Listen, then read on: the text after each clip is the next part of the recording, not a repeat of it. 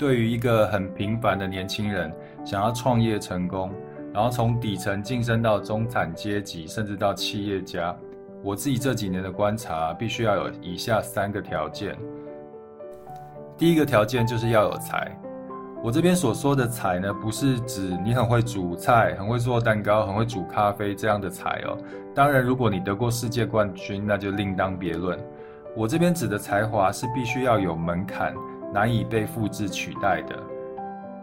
像是你能写出很棒的商业文案让客户赚钱，或是你很有创意、很会拍片，然后可以创造出很大的流量，创造出商机。或是你很会造型化妆，让某某大牌女明星非指名你不可。所谓的有才，就是要销售你的才华，让它可以变现。这绝对是风险最小、CP 值最高的创业方式，也是最适合有才华的小资族创业的一种途径。我记得雅虎拍卖刚在台湾兴起的时候，不少的小卖家靠着它成为成功的企业家。然后，当脸书正在起步的时候，也有不少小品牌靠着当时的高触及率、高转换率，累积了财富，然后累也累积了创业的能量，成为一个知名的品牌。所以，从部落格时代到脸书，从脸书到 YouTube、IG，到现在的直播平台，其实你会发现呐、啊，这个小趋势它有点像在月台上面等高铁一样，每隔一段时间就会有一台高铁经过。也就是每隔三五年啊，其实这市场上就会有一个小趋势的产生。如果你错过前面的小趋势，其实没有关系，你还会有下一次的机会。只要你观察力够准，行动力够快的话，下一步小趋势的列车到站的时候，你能赶得上，哎，你就有机会创业成功。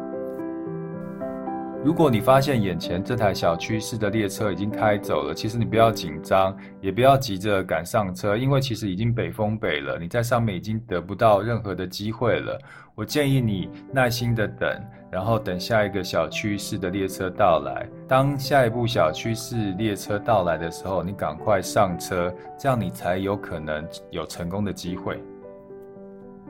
我自己观察有另一路的小资成功创业者。他们是靠着众人之力而成功的，他们建立了一套自己的商业模式，他们有庞大的铁粉粉丝，然后有完整的进货销售客服系统，然后靠着众人之力建构了一个会运转的商业机器。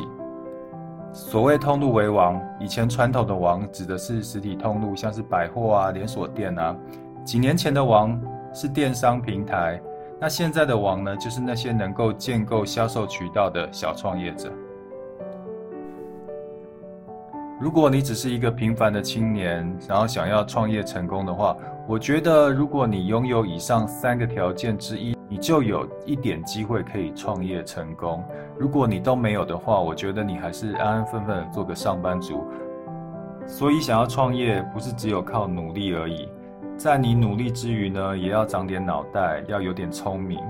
不然这个世界很快就要被努力的富二代给占据了。